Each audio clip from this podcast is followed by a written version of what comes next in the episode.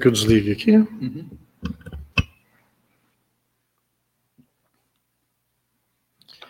Boa noite aos amigos e amigas da Casa de Atualpa.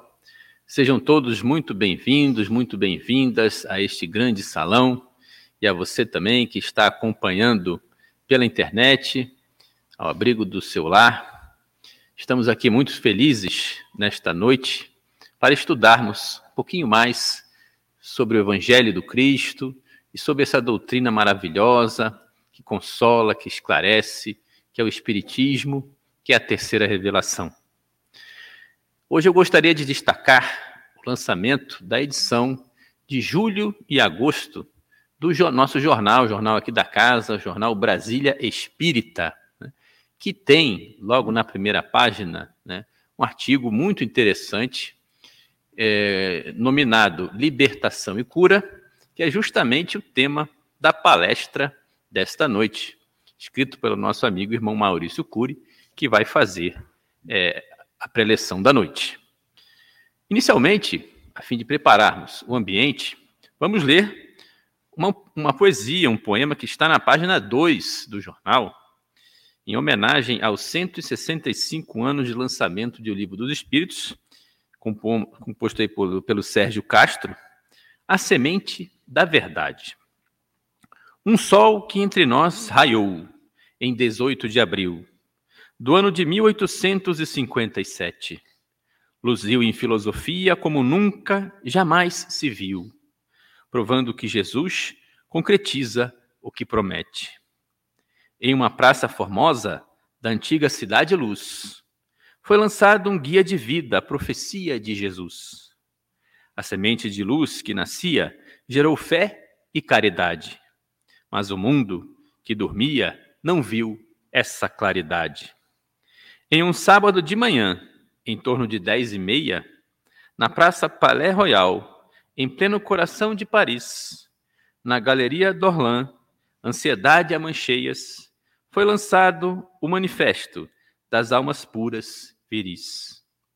Os ventos de renovação sopravam lá do rio Sena, com os perfumes suaves da esperada primavera. E num fundo azul de veludo, em portentosa cena, um livro na prateleira, com as vozes das altas esferas. Falou Madame Melanie, de Dantu a ilustre livreira. Abrem-se as portas do além aos homens em ilusão. E anunciou com emoção sua obra mais altaneira. Temos hoje o mais sólido roteiro de libertação. E foi lançada na Terra a nova esperança do Cristo. Quatro livros em um livro, celeiros da revelação. Herança dos evangelhos, nas escrituras previsto, com perguntas e respostas de grande consolação. É o livro dos Espíritos, o primogênito do amor, nova porta de esperanças para eliminar o rancor. É o bom fruto da promessa do Cristo Consolador, manual de vida excelsa, sem misturas e indolor. É uma boa nova, como Cristo idealizou, nesses tempos de mudanças que o Pai determinou.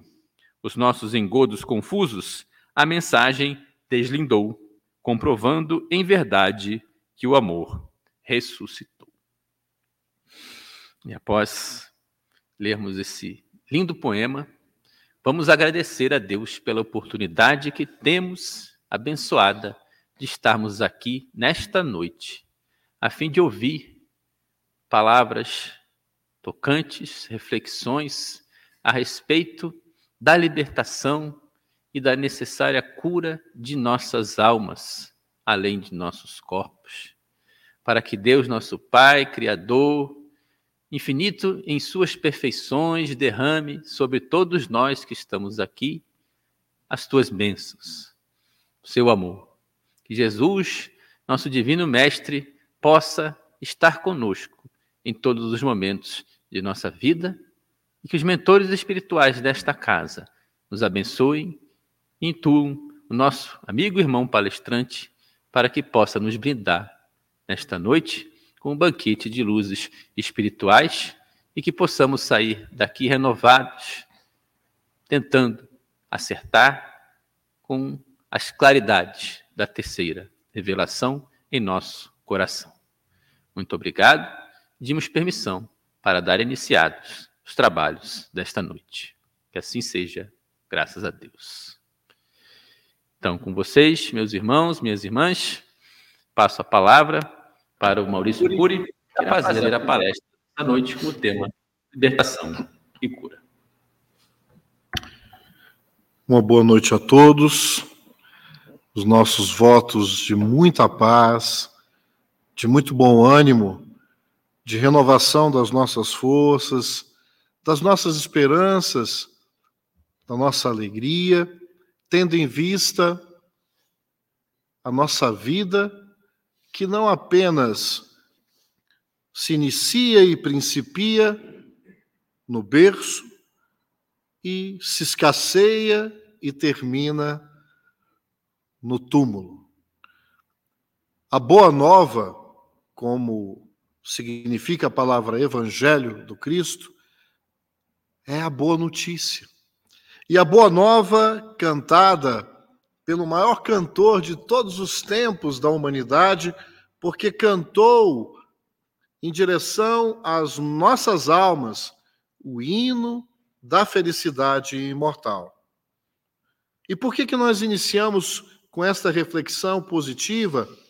Porque a nossa fala nesse momento encontra os amigos aqui no salão, ou muitos que estão nos assistindo através das redes, da internet, da página do YouTube da Casa de Atualpa, pela rede social do Facebook do Atualpa, enfim, que são retransmitidas de forma que nós não sabemos a repercussão.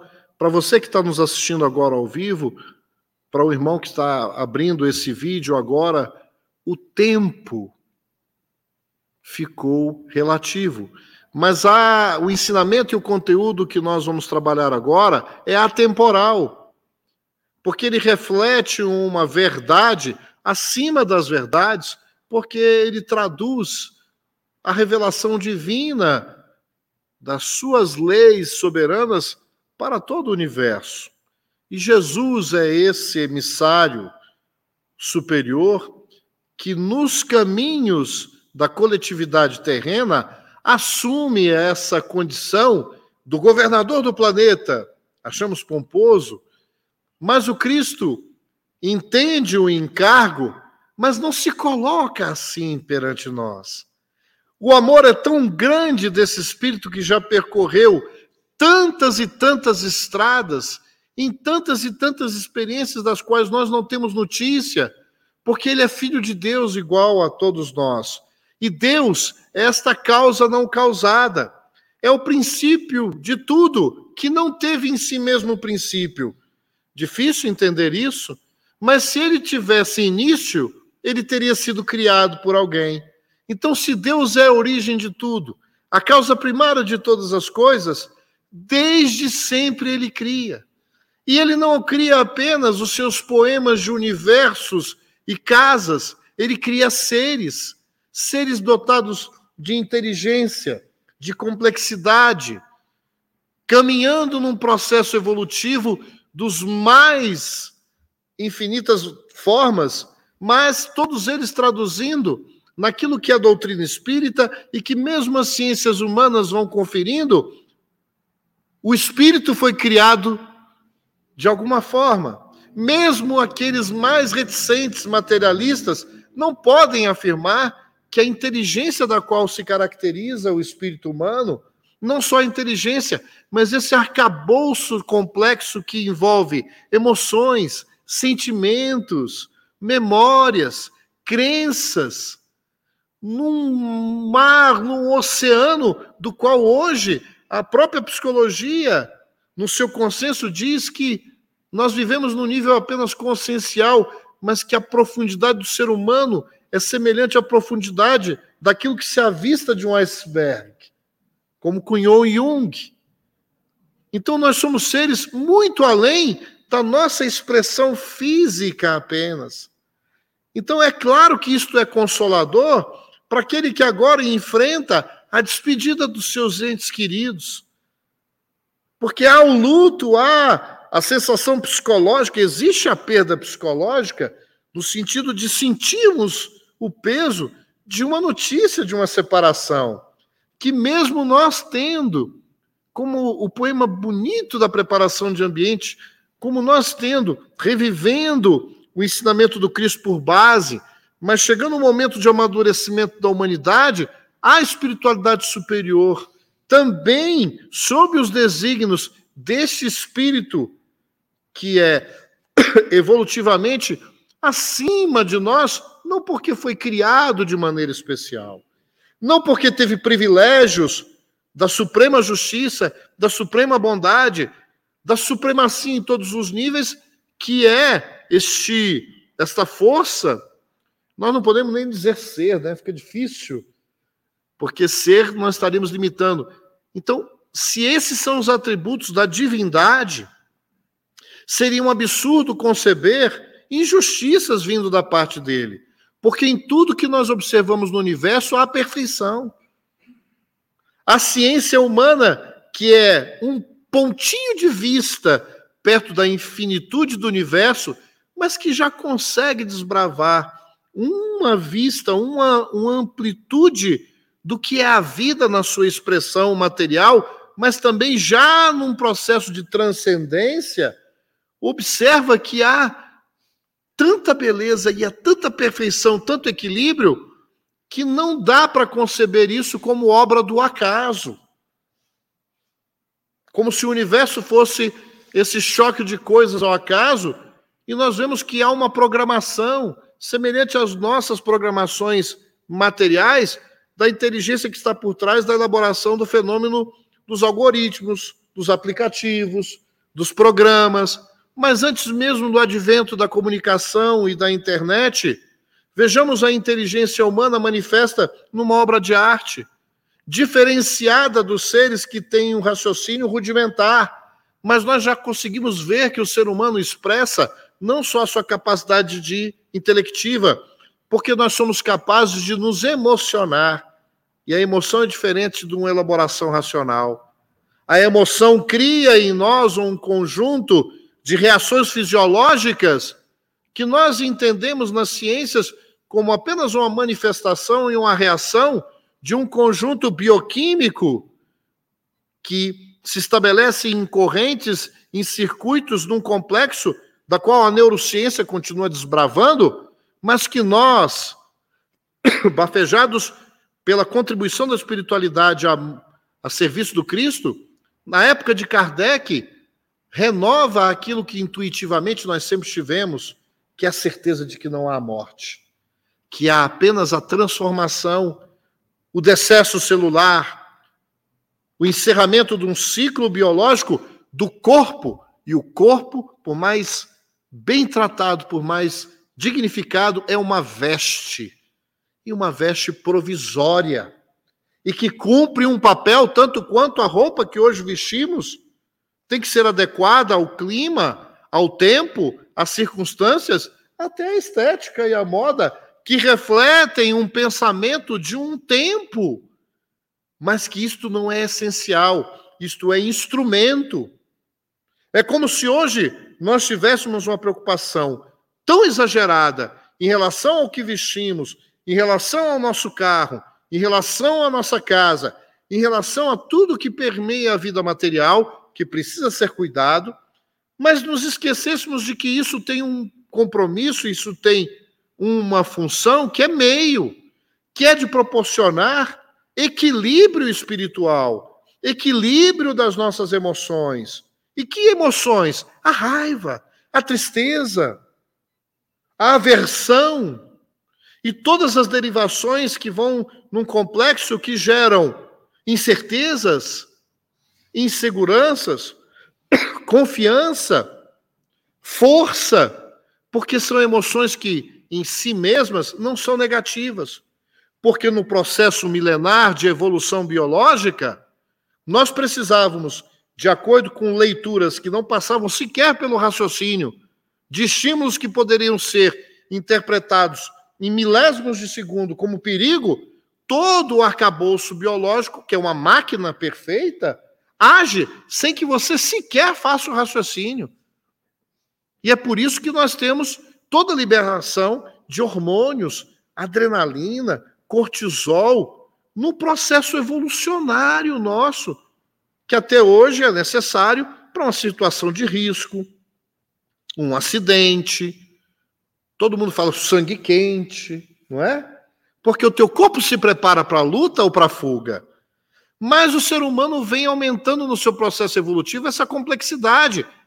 E a par das sensações, das emoções que se ligam aqui na codificação, Kardec vai trabalhar como os instintos. Nós temos na evolução do processo o ganho não apenas do raciocínio e da razão, mas dos sentimentos. Porque os sentimentos são a sofisticação e a elaboração das emoções com o teu conhecimento, com as tuas heranças daquilo que você herdou coletivamente de instrução, as influências do meio e tudo aquilo que você acolheu como verdade, acolheu como verdades. O teu sistema de crenças, as filosofias ou os valores que norteiam a decisão e a tomada do teu mundo íntimo, porque partindo dessas avaliações e das emoções que nos permeiam no mundo em que nós estabelecemos sempre relação, e é por isso que esse processo ele começa aqui meio que automático, mas ao ser humano evoluído a patamar de espírito individualizado que somos nós, nós temos muito mais do que isso. Então, os sentimentos que podem ser bons e as emoções, de acordo com a minha capacidade de geri-los bem, entendendo que a carga de emoções e sentimentos, se estiver adequada à lei natural, que é criação de Deus, a perfeição absoluta.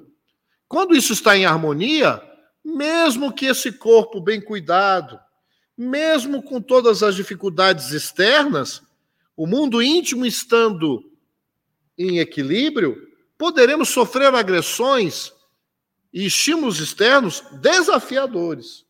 Mas nós estaremos bem. Esse é o grande contributo da ciência psicológica espírita. Porque nós damos os rótulos, os nomes, mas não houve maior psicólogo, antes mesmo de isso existir, ou do ser humano conceber isto como ciência, nós vemos o Jesus como o psicólogo maior de todos nós, porque ele transcendia as necessidades do corpo físico. Ele estava olhando não para o corpo, porque se, se nós não aprendermos com esse exemplo e de tantos outros que sublimaram, transcenderam as formas, entendendo que elas têm objetivo, mas elas não nos definem por essência. E quantos de nós hoje e estamos agora voltando para você, irmão e amigo que nos assiste nesse momento, que está desesperançoso, porque de repente se olha numa idade senecta.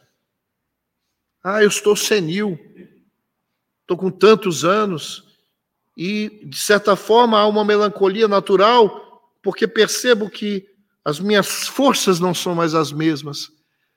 Mas aqui vem a boa notícia: o corpo envelhece, mas a tua mente, o espírito que tu és, pode estar se sentindo assim por deixar que a influência de um corpo que, ado que adoece, que envelhece naturalmente, que esta influência te dê uma falsa notícia dizendo: tu és menos agora do que na juventude. Isto é uma mentira, me perdoem a palavra forte, uma mentira que nós contamos para nós mesmos. Nós não estamos desmerecendo e nem desvalorizando o impacto que as limitações do nosso corpo, desde ao nascermos até ao nos despedirmos deles, também têm uma influência na nossa expressão da emoção e do sentimento, das nossas elaborações, que vão impactar no nosso mundo íntimo e vão impactar na qualidade da nossa vivência com os outros.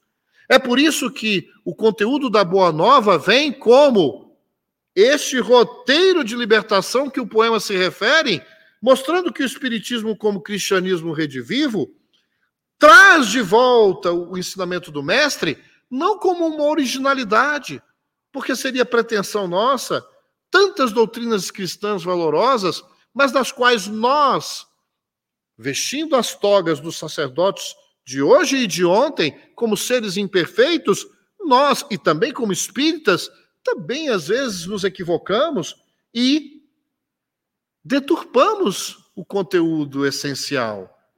E fazemos um cristianismo não à moda do Cristo, mas à nossa moda, criando, por exemplo, acepções de pessoas, cargos, posturas,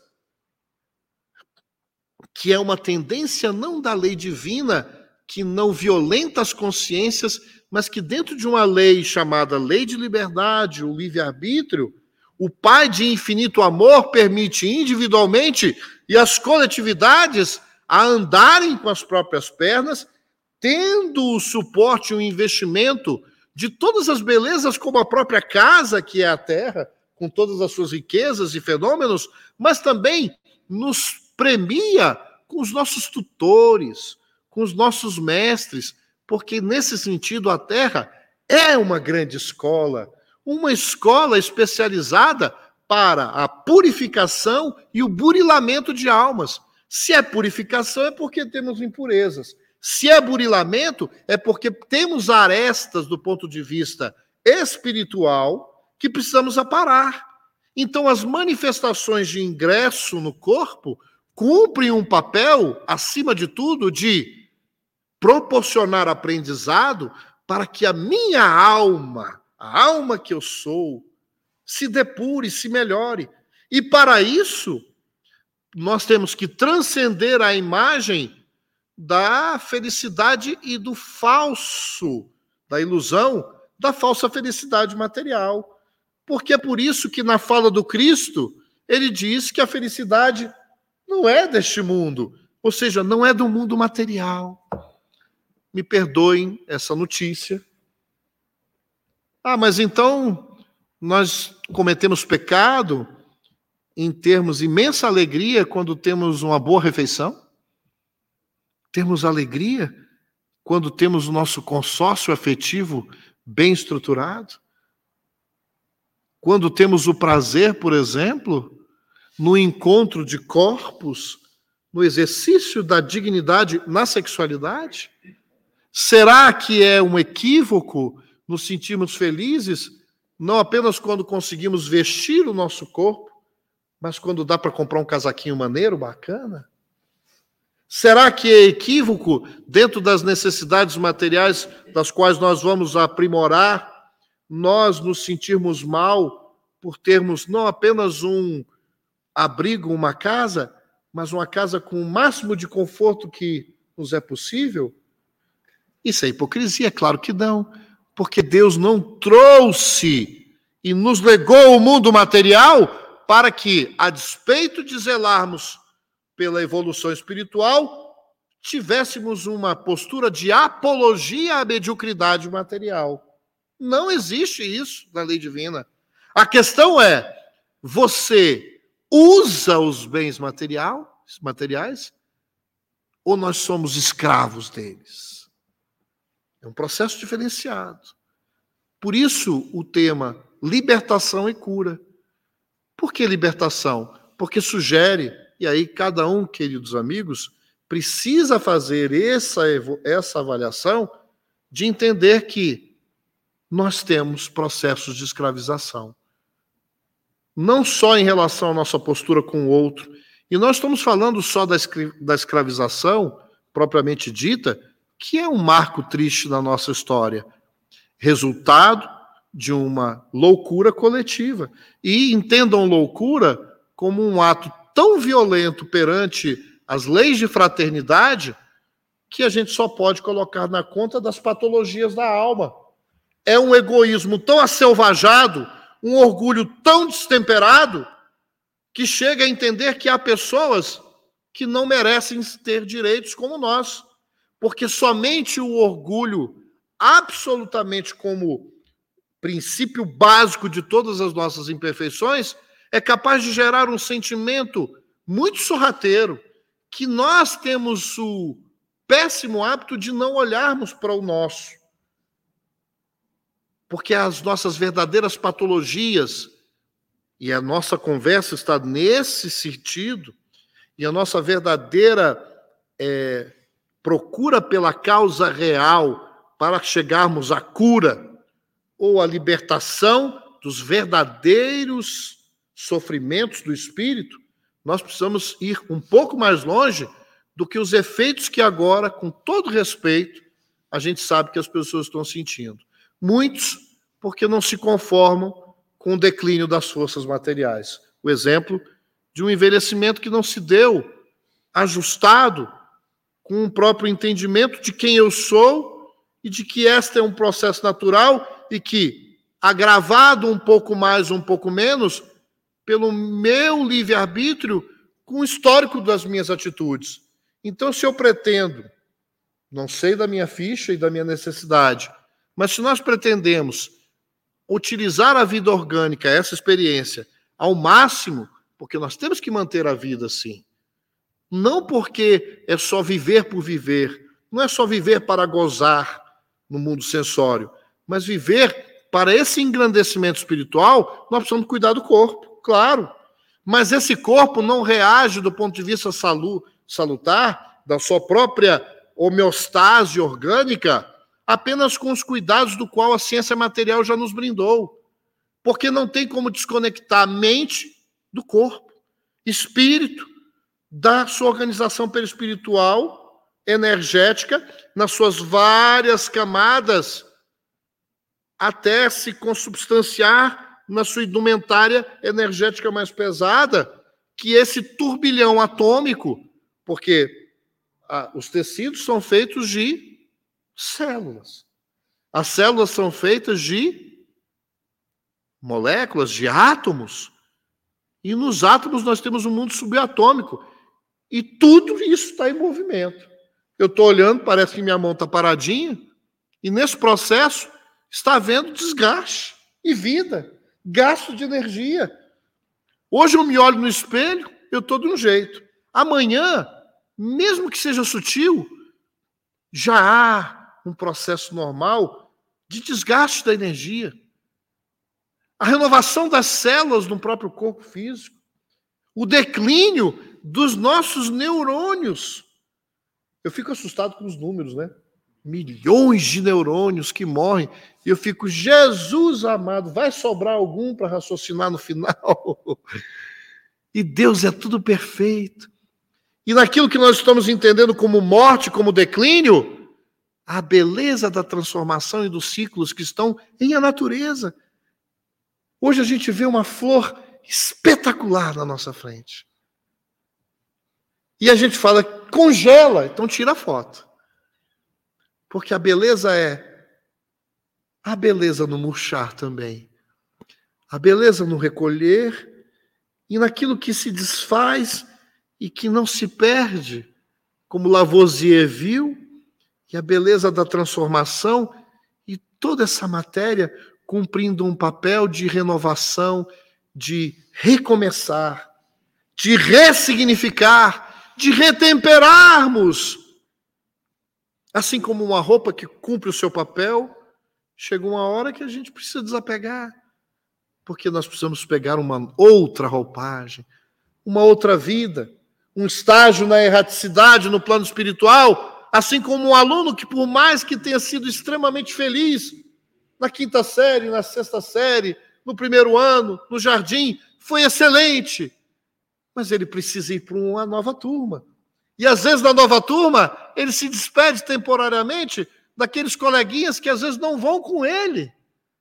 Na nossa vida espiritual é assim, mas com um grande alento aos nossos corações que estão, por exemplo, enlutados agora porque se despediram dos seus amores. Então, vamos lembrar Kardec no Palais Royal, naquela manhã ensolarada, culminando um processo inicial, onde, numa livraria do senhor Danti, pequenina, não conheço Paris, mas mergulhado nos filmes, nos documentários, hoje, materialmente, não se tem quase rastro. Dá para dizer que era ali. Isso é até bom, para que a gente não vá para a cultura do endeusamento dos lugares físicos onde Kardec tocou, porque a gente vai para a forma e se aproxima pouco do conteúdo. Mas a mensagem morredora daquela manhã, do coração feliz, não entendemos a sublimidade dessa festa espiritual que clamava a humanidade. Sorriam, regozijai-vos, alegrai-vos. A morte não existe. A morte é uma passagem. Então valorizem cada etapa da sua vida biológica. Valorizem a infância, não apenas quando você é criança, mas quando você tem a consciência da fragilidade e o porquê de cada etapa na construção de uma nova personalidade que vai se somar aos incrementos educativos, às experiências bem realizadas, ou mesmo os traumas que se somam, os conflitos mal, mal gerenciados, mas que vão fazer parte de um enriquecimento de um espírito que é também antigo, que não está aportando pela primeira vez aqui. Somos seres milenares, multimilenares, que trazem inconscientemente toda essa bagagem, não apenas intelectual, no nosso crescimento intelectual. Nós trazemos nas nossas aquisições de valores e as nossas defecções, as nossas deserções, as nossas frustrações na área dos relacionamentos, na área dos relacionamentos interpessoais, na área do relacionamento com o meio, com o coletivo e mais ainda com a força suprema que é Deus, porque muitos de nós vêm brigando com a divindade sem sequer perceber, se afastando dessa corrente positiva que é a lei divina, que pode ser interpretada não apenas nos livros luminosos da contribuição humana na sua no seu périplo evolutivo, a lei divina pode ser observada para aqueles que têm olhos e que querem ver na flor, no rio, nas coisas mais singelas, na própria natureza, na forma como a natureza lida com os processos de intercâmbio e de associações inevitáveis que fazem parte desse processo lindo de intercâmbio de todos os seres com todas as coisas. Nós fazemos parte dessa criação. Nós não somos seres à parte. E o orgulho é esse sentimento que faz com que a gente pense ser muito mais do que é. E num processo de baixo autoestima, mascaramos esse orgulho acelvajado com autodesprezo, com a baixa consideração de nós mesmos, porque quando fazemos isso de forma inconsciente, é porque no fundo, no fundo, nos consideramos vítimas porque a vítima sempre acha que está sendo injustiçada. A vítima sempre acha que está daquela forma porque as circunstâncias e os outros a colocaram nesse cenário. É certo que nunca caímos sozinhos, mas se nós derrapamos, se nós estivermos numa situação de recebermos das circunstâncias e das pessoas estímulos desfavoráveis, ainda assim Deus não é injusto e não permitiria que eu estivesse nessas circunstâncias junto a pessoas, inclusive nocivas, que puderam, inclusive, notoriamente me influenciar ou me prejudicar diretamente. Ele não permitiria se isso não fosse uma necessidade de aprendizado numa circunstância difícil, da qual nós, se não nessa experiência, em outras experiências, não tivéssemos a necessidade do enfrentamento por conta da nossa não valorização.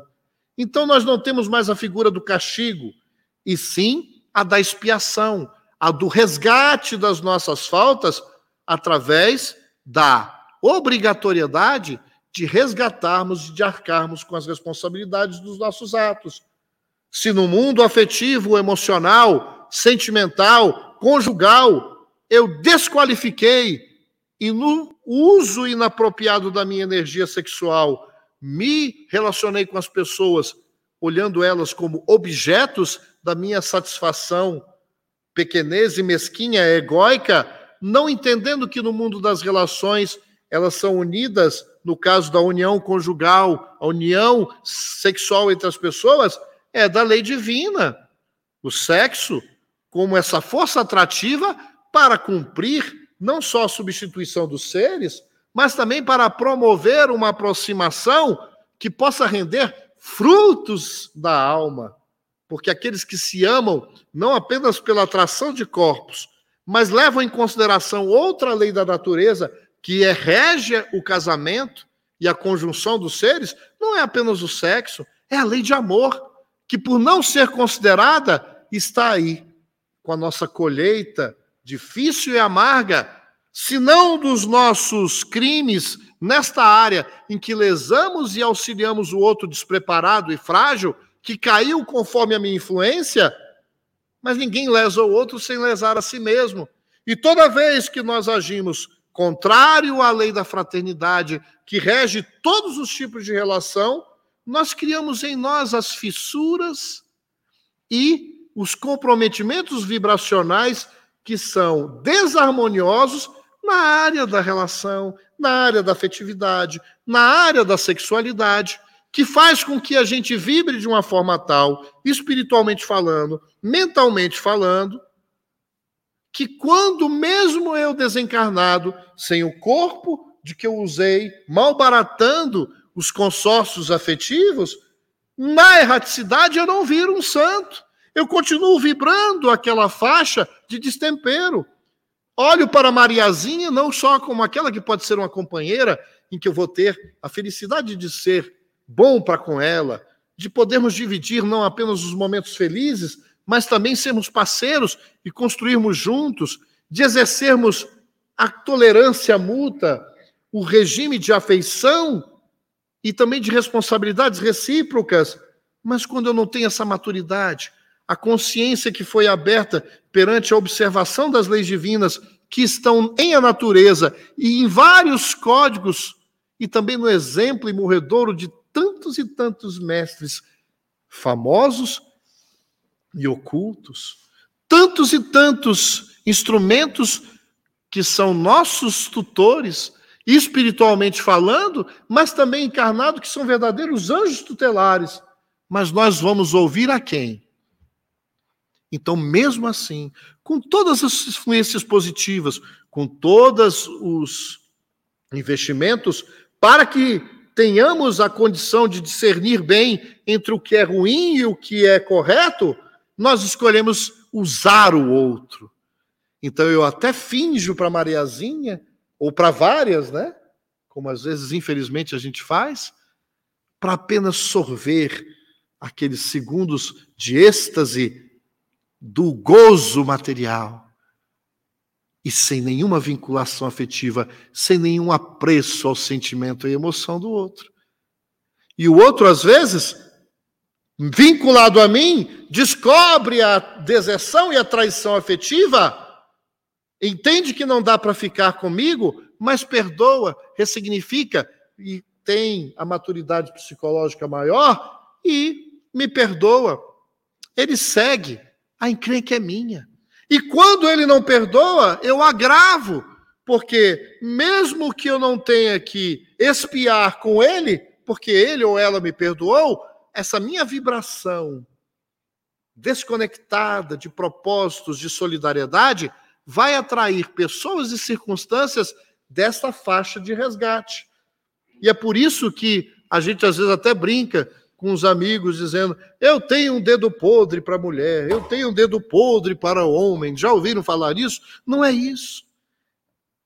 É porque não é que você está sendo castigado, é porque são, se você não observa na sua conduta atual, nada que diga que você está atraindo isso pela sua postura, vamos nos amparar naquilo que Jesus disse: bem-aventurados os aflitos no Sermão da Montanha, quando ele cantou um hino para a saúde e a libertação espiritual, dizendo: felicidade, porque bem-aventurados é, sejam felizes.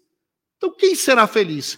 Quem é bem-aventurado pelo Mestre Divino? Ah, deve ser os poderosos cheios de dinheiro, porque vão poder comprar a melhor medicina da época. E nenhuma medicina, por mais avançada, cura um coração que não aprende e não sabe o que é perdão. Nenhuma medicina avançada cura as mágoas e o ressentimento daquele que sequer reconciliou-se com o seu passado atual ou anterior. Porque nenhuma medicina, por mais avançada, vai fazer com que o teu coração se inunde primeiro do alto amor. Porque alto amor não é egoísmo. Alto amor é não me permitir carregar o ódio. É não me permitir carregar a mágoa contra mim mesmo, que às vezes eu não percebo. Pessoas que passam a vida inteira dizendo eu não mereço. Eu não mereço. E mesmo quando tem tudo que é de bom, são tantos os conflitos de um ser que não entendeu e se fechou no seu orgulho e que foram tantos os traumas que ele, mesmo quando tem as situações de, de experimentar a felicidade, de experimentar momentos de paz, eu digo que eu não mereço. Porque tudo isso tem uma causa que nenhum remédio, por mais válido que seja, vejamos que a nossa reflexão não está desmerecendo ou dizendo que nós não precisamos da medicina. A medicina necessária, porque todos esses processos de desajustes da alma e do espírito, da mente, quando não observadas a tempo, elas vão se fazer refletidas no nosso corpo. E quando chega no corpo, não adianta só a prece, não adianta só a oração e o retempero das emoções, que é fundamental que ocorra. Mas eu preciso do concurso do remédio. Eu preciso do psiquiatra, eu preciso daquela medicação dentro de avaliação de cada pessoa que funciona diferente com a sua regulação química, para que eu tenha o suporte, mas aqui perante a medicina da alma, que é a proposta do Cristo, e a proposta também do Espiritismo é: eu preciso me rever enquanto espírito imortal. E para que eu possa me libertar das causas essenciais que me trazem os meus adoecimentos, os meus transtornos atuais, que me trazem os medos, eu devo buscar a terapia com psicólogo? Busque, meu irmão. Porque vai ajudar a você fazer as perguntas essenciais. Mas com todo respeito, a nossa contributo é só que você não vai esbarrar apenas nos traumas que vieram, inclusive do, da época que você estava no, no ventre da mãe, da qual nós também intercambiamos reflexos de desajustes ou de harmonia. E mesmo quando nós constatarmos que a nossa infância foi descuidada, que os nossos pais, também como seres também imperfeitos, não puderam estruturar aquele momento, aquelas fases da melhor maneira, o Evangelho do Cristo diz: ame-os, honre os seus pais, porque eles também são como você, imperfeitos, e se não lhe deram tudo que podiam, tudo que deviam, deram o que podiam. E quem somos nós para transferirmos aos outros, mesmo que tenham realmente agido mal conosco, a responsabilidade e a chave do nosso equilíbrio espiritual. Então, se hoje eu maduro, consciente daquilo que realmente permeia o meu passado, presente ou um passado antigo, se nós temos essa abertura e esse entendimento muito maior que o Cristo nos coloca da fragilidade do que uma maldade intrínseca de cada um, nós precisamos entender. Eu não preciso concordar com o mal, com o mal que desejam me fazer. Eu devo me proteger. Eu devo buscar todo o meu conforto. Mas uma vez consciente de tudo que aconteceu, por que me enclausurar num sistema de eu sou assim por conta de você? Eu não sou feliz porque você. E aí a gente derrama as nossas frustrações, nossos conflitos, como infelizmente invariável nós fazemos, ou verbalmente, diretamente ou inconsciente, culpando aos nossos pais, aos nossos cônjuges, aos nossos ex-maridos ou ex-esposas, ou ex-companheiros, ou irmãos, as nossas incapacidades de termos um ajustamento. Ah, mas ele me prejudicou. Mas você, agora que tem a consciência, o que, que deve fazer? Liberte-se dele. Liberte-se dela. Como? Perdoando. Porque não há libertação sem perdão. E perdão não é esquecer o que você sofreu. Perdão é se desvincular da mágoa que você tem com essa pessoa, porque o ódio que você sente por alguém não resolve o passado e não lhe traz paz no presente e lhe escraviza a ele ou a ela ou ao fato. Então, não há razão nisso. E a gente acha que se a gente não se desvincular do ódio, o outro não paga a dívida. E nós temos a presunção de achar que aquilo que o outro fez de errado comigo, sou eu que tenho que cuidar para ele pagar. Esquecendo que existe Deus, que existe justiça divina. E que em vez de eu querer a punição dele, eu preciso compreender.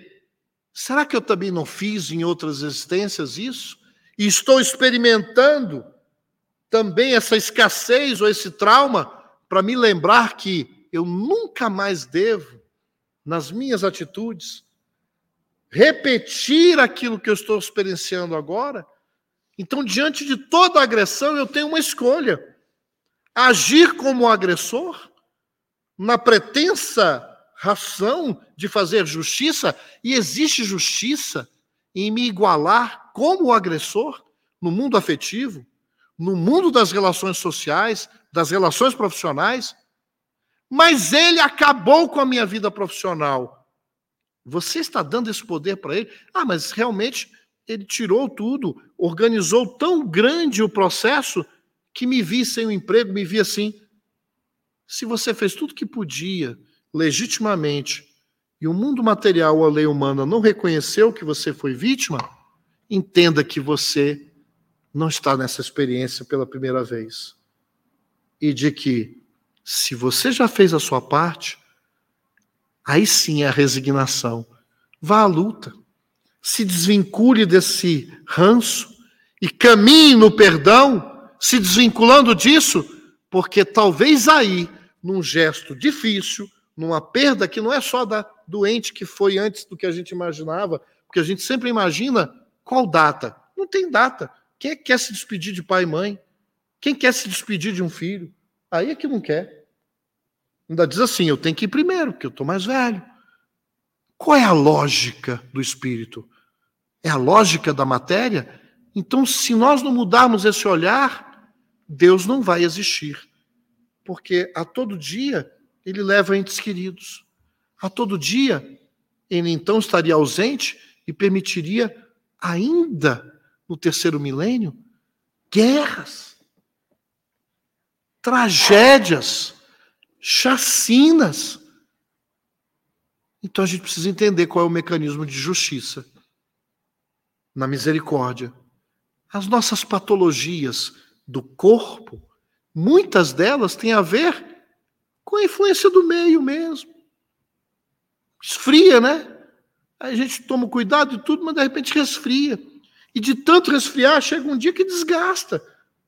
Mas estamos desgastando bem o corpo porque estamos utilizando não apenas para satisfação sensorial minha, mas porque eu entendo que a vida do, do outro também é importante, que a vida sentimental dele é importante, que às vezes, meus irmãos, a gente vai no almoço de família, não é porque a comida da mãe ou do pai é melhor, que às vezes é ruim. A gente não é, porque ele não quer falar isso, né? É, porque de família sagrada, né? Às vezes não, né? Porque todo mundo fala que a mãe cozinha bem, né? A maioria, né? Mas às vezes não tem, às vezes é ruim mesmo. Ou então sempre tem um que erra no ponto. E sempre tem problema quando junta a família. É normal. Muitas vezes, depois que a gente já cria o nosso próprio ninho, é natural que a gente tenha a família que a gente escolhe, né? Nessa encarnação, que são a maioria das vezes aqueles que a gente simpatiza mais. Mas o meu irmão consanguíneo não veio na minha família à toa, mesmo que eu tenha graves diferenças com ele. Mas isso aponta para mim uma patologia da minha alma. E isto é sinal, quando eu já tenho consciência, de que eu não devo evitá-lo. Eu devo evitar a contenda, o conflito. Mas é difícil. Mas o que é que você pode fazer? Não renegue os seus irmãos. Não renegue o seu pai, a sua mãe, por piores que eles tenham sido com você. Você não precisa amá-los com a devoção que você ainda não consegue. Mas comece pelo respeito, pela gratidão, que pelo menos foram esses que Deus permitiu no seu caminho, para que, mesmo na escassez, você tivesse a oportunidade do aprendizado maduro, para valorizar. Porque, meus irmãos, se isso faz muita dificuldade para a gente entender, não precisa ser muito difícil. Vamos lembrar: numa briga ou numa discussão, quando aquele que é mais forte se usa da covardia, porque é muito mais forte, e bate no outro, e é costumeiramente ele fazer isso, depois não sei quantos anos, pergunta se ele vai lembrar dos seus, do, daqueles que ele agrediu. Agora, eu duvido que quem apanhou esquece. Quem apanhou lembra do cheiro, do dia, da hora, das cores, da sensação, porque marca porque nós ainda damos essa importância, porque nos consorciamos na onda de violência. Quando evoluímos, até sentimos essa agressão, mas não guardamos no coração com essa mágoa. É o que aconteceu com seres que caminham na direção do Cristo, do ponto de vista de incrementar o amor tão grande que não interditam a defesa, mas não sentem a raiva, porque vem profundamente a inferioridade do seu irmão e chegam a dizer, perto do que o Cristo disse, mas ele era um doente, não sabia o que fazia. É claro que eu não gostei, é claro que aquilo mexeu comigo, mas eu não posso sentir raiva de alguém que é mais infeliz do que eu. Porque na hora que eu me ligar a ele pela raiva, eu estou me contaminando com a mesma doença e isto me aprisiona. Então, vencermos as mágoas vencermos os nossos medos. Processo. Lutarmos para entender no nosso mundo íntimo quais são as coisas que nos tiram do patamar de salubridade que a gente já conhece. Porque identificando-as, eu tenho como perceber-me e dizer: é aí que eu tenho que, que ser. Mas tem aquele irmão na família, ou aquele primo, ou aquele parente que eu não consigo nem chegar perto. Então comece a injetar evangelho na veia. Não para que você se violente, não, porque violência é manter esse ódio. Porque se eu sei que isto é ruim para mim, eu preciso ter a coragem de dizer que eu preciso trabalhar para que ele se dilua. Assim como hoje, no meu processo de retemperar, eu tenho colocado as minhas encrencas como se fosse o sal num copo d'água. Quando eu pego um punhado de sal e coloco só num pouco d'água e misturo e provo, a água é intragável. Agora comece a pegar esse mesmo sal que você reconhece que tem dentro, não o sal positivo da, né, da parábola do Cristo, mas o sal representativo agora das nossas das nossas dificuldades, das nossas más tendências, das nossas encrencas. Agora pega esse ódio, essa aversão e começa a diluir numa banheira. E o que, que é essa água? É a água viva do Cristo que ele ofereceu à mulher samaritana. A água da paz que falaram para Chico Xavier colocar na boca. A água da compreensão, da indulgência, que indulgência não é passar recibo para o mal, a indulgência é entender. Isso aqui é a fragilidade dele. E não vai ser com o meu ódio que nós vamos nos reconciliar.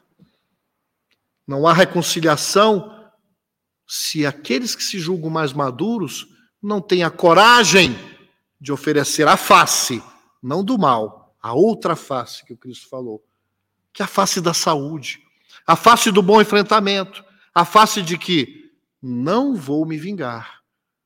Não lhe quero mal, mas também não vou me expor à sua violência. Não sou obrigado a me colocar numa relação, por exemplo, abusiva. Mas também não quero e não vou guardar o ódio de você, porque isto me faria tão infeliz quanto você.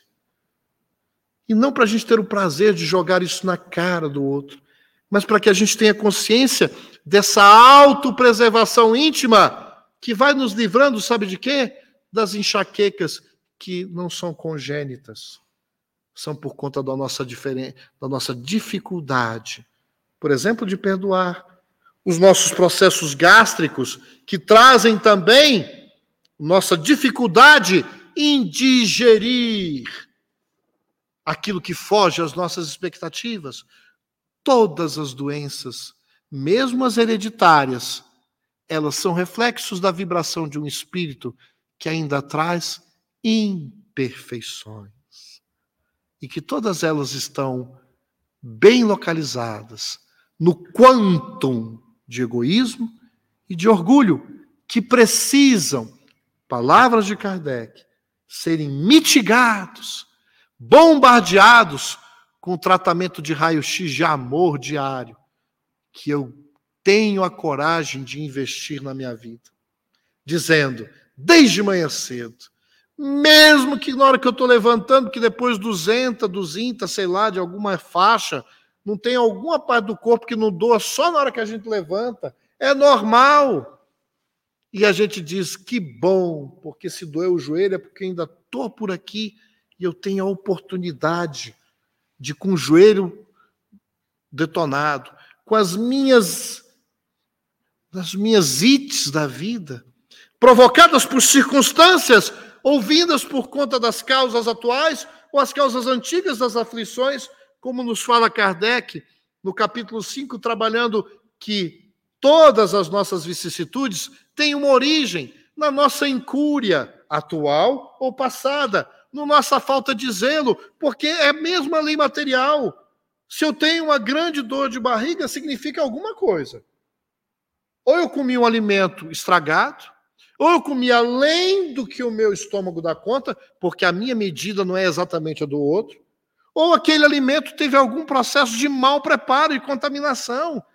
Não existe improviso na lei divina. Então, uma vez detectado, eu preciso ter mais cuidado, ou no preparo, ou na disciplina de entender que às vezes o meu processo de destempero leva à indisciplina, então eu como sempre além do que eu preciso, mascarando ausências e vazios que a comida não vai tampar, que o sexo aviltado em excesso também não vai substituir.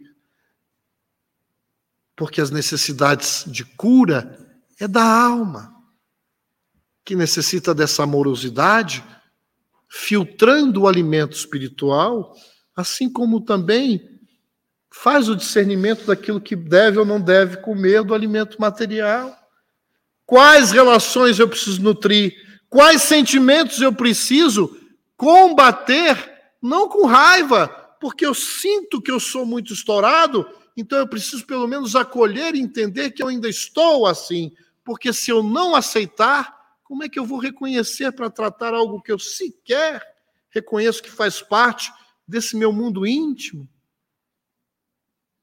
libertarmos-nos para ver a cura sempre progressiva dessa saúde espiritual, vai além da ausência da fenomenologia das discrepâncias ou distonias fisiológicas, biológicas. A saúde integral diz respeito ao espírito que está se reapropriando dos próprios sentimentos, nos reapropriando das nossas emoções, gerindo-as com mais ternura, mais docilidade conosco mesmo, porque se nós não tivermos esse trato conosco, como oferecermos o melhor para quem convive conosco? É o processo da trindade do amor universal Amar ao próximo como a si. Vejam, eu preciso me amar, porque se eu não me amo, como é que eu cuido do outro se eu sequer tenho a mais-valia? Ah, minha vida é só para o outro. Opa, tem alguma coisa destemperada. Porque se tu não se ama, tu se rebaixas a um orgulho disfarçado, dizendo que tu mereces mais e tu queres seres vítima, para inspirar piedade e compaixão, porque não se julga capaz de inspirar amor nos outros. Não fiquem com raiva do que eu estou falando. Porque todos nós sentimos isso. Eu também, todos nós. E quem não se sentir de fato nada parecido com isso, me perdoe, é missionário aqui na terra, espírito puro guia. Não sendo, estamos todos nesse mesmo barco, uns mais e outros menos.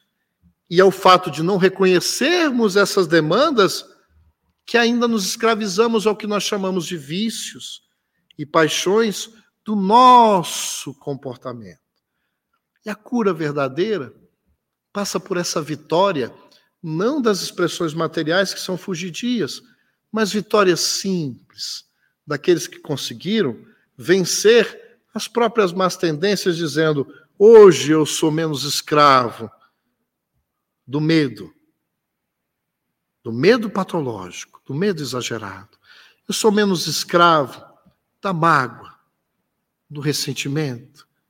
Hoje eu sou menos escravo e mais liberto em relação à nossa percepção daquilo que realmente, porque os nossos maiores adversários não se encontram fora, se encontram no nosso mundo íntimo, que apenas repercute de forma às vezes desequilibrada em função de estímulos que são negativos, porque ainda não criamos as bases da estrutura da edificação espiritual que o Cristo nos pediu, dizendo: procurai edificar o reino de Deus, e o reino de Deus está dentro de vós.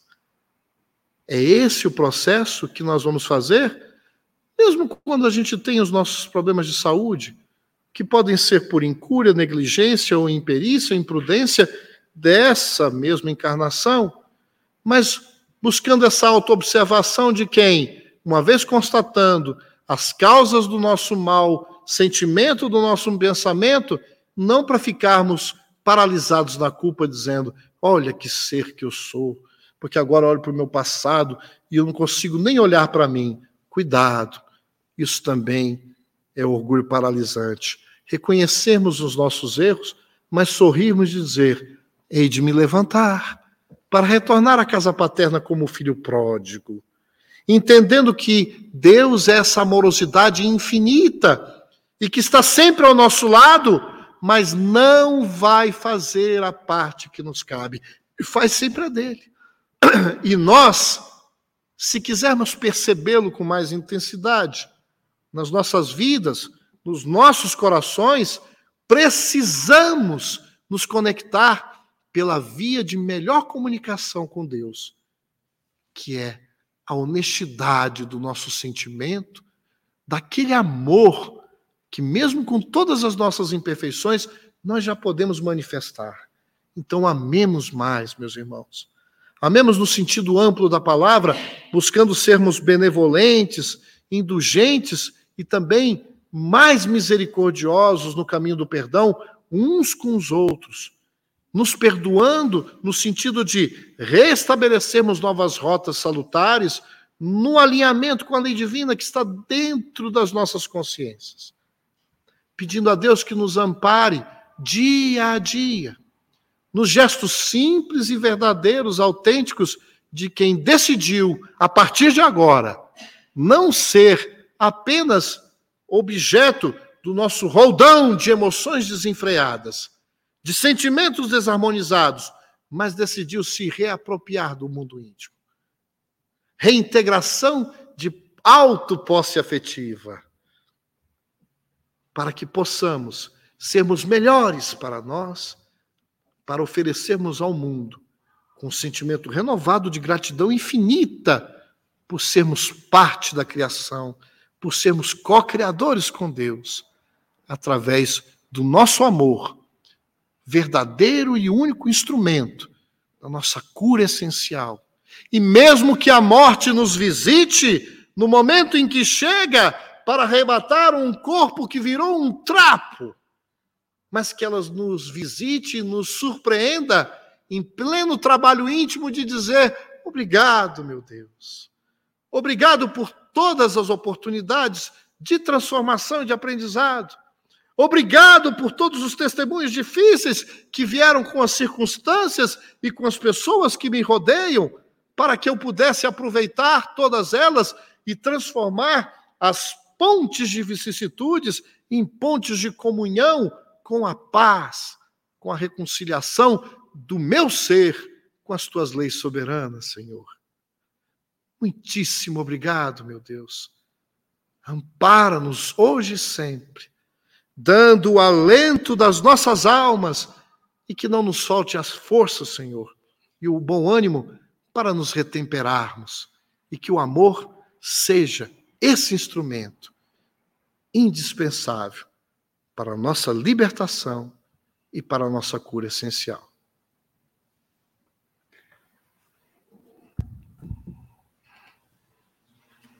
Maurício, quero fazer minhas as palavras da Luzia Lu, que ela disse assim que é sempre bom assistir palestra com Maurício, aprende-se muito. São muitas reflexões que nosso irmão nos trouxe nessa noite sobre a libertação das imperfeições, sobre a questão do perdão, que não há libertação sem perdão, a questão da cura do corpo e da alma e diversas outras que, com certeza, nós saímos, saímos daqui enriquecidos né, de tantos ensinamentos, com muito material para meditar durante esta semana. Muito obrigado. Temos alguns avisos. Novamente, eu queria destacar ah, o lançamento aí da edição do nosso jornal Brasília Espírita, né, de julho e agosto.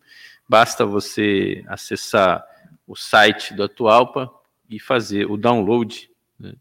Tem diversos artigos e matérias bastante interessantes que vão enriquecer, com certeza, a sua alma, ajudando nesse processo de libertação e cura, que é justamente a primeira página tem o artigo escrito aí pelo nosso irmão Maurício Cury. Nós temos também é, a questão do DIGI, né? O DIGI já retornou às atividades normais, está agora em julho é, num pequeno recesso, mas início de agosto está retornando. Então, você que tem criança, né, seus filhos, sobrinhos, seus netos, é, de 0 a 20 anos, né, aqui a casa dispõe de turmas é, que eles poderão receber sementes de luz e iniciar nesse caminho tão bonito que é o estudo da doutrina espírita. Então, para as crianças de 0 a 12, às 9 da manhã, os jovens de 13 a 20, a partir das 10h30. Relembrando que as atividades agora estão pausadas e vão retornar no mês de agosto. Mas nós temos aqui na casa o atendimento fraterno presencial, está sendo realizado toda segunda e toda quinta-feira, das 19h15 às 20 horas, antes da palestra pública e aos domingos, das 10 às 11h30, após a palestra pública. Tá? É, então, aos domingos também a palestra já está presencial. Então, você que quer conversar, um trabalhador aqui da casa, para expor suas angústias, seus problemas e receber a orientação de como o Espiritismo pode lhe ajudar a vencer esse momento difícil que você está vivendo. Tá? Vem então na segunda e na quinta, às 7h15 da noite, ou aos domingos, após a palestra pública, que você vai ter a oportunidade de uma conversa amiga, salutar, saudável, para ajudar você nesse momento difícil. Tá? Temos também a reunião de radiação, nas quartas-feiras, às 18h45, às 19h30. É uma reunião virtual para você que gostaria de ajudar um, a sua boa vibração, com o seu bom sentimento é, e efetivamente contribuir para aqueles espíritos que estão precisando desse carinho, estão precisando dessa, desse seu amor. Né? Então, se você tem essa meia horinha e gosta, gostaria de ajudar, basta acessar a sala lá no Google Meet, atual.org.br, barra reunião, traço de radiacão, chegue um pouquinho antes das 19 horas. Nas 19 horas é o fechamento virtual da porta, né, que você vai ser, vai poder contribuir com essa atividade. Tá? E convido a todos aí para a palestra que vai ser realizada na próxima quinta-feira, aqui nesse mesmo salão, às 20 horas, dia 14. O palestrante será Wilson Abreu, com o tema Encontro de Reparação.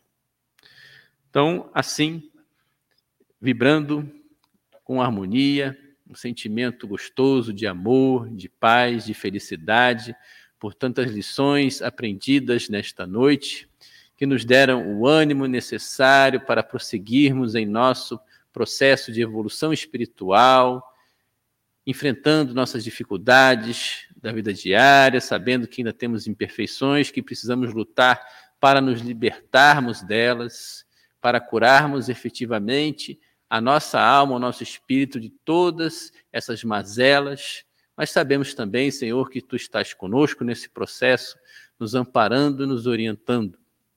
Pedimos para que as bênçãos, tuas bênçãos, sejam estendidas a todos os nossos parentes e amigos, encarnados e desencarnados, que não puderam estar aqui nesta noite ou acompanhar esta palestra edificante pela internet, mas que eles possam receber também, Senhor, um pouquinho desses flúvios, desses bons fluidos, desses sentimentos agradáveis que estamos participando agora neste momento. E unidos nessa vibração, pedimos permissão para encerrar os trabalhos desta noite, que possamos, nesta semana, continuarmos batalhando no bem em todos os momentos. Que assim seja, graças a Deus.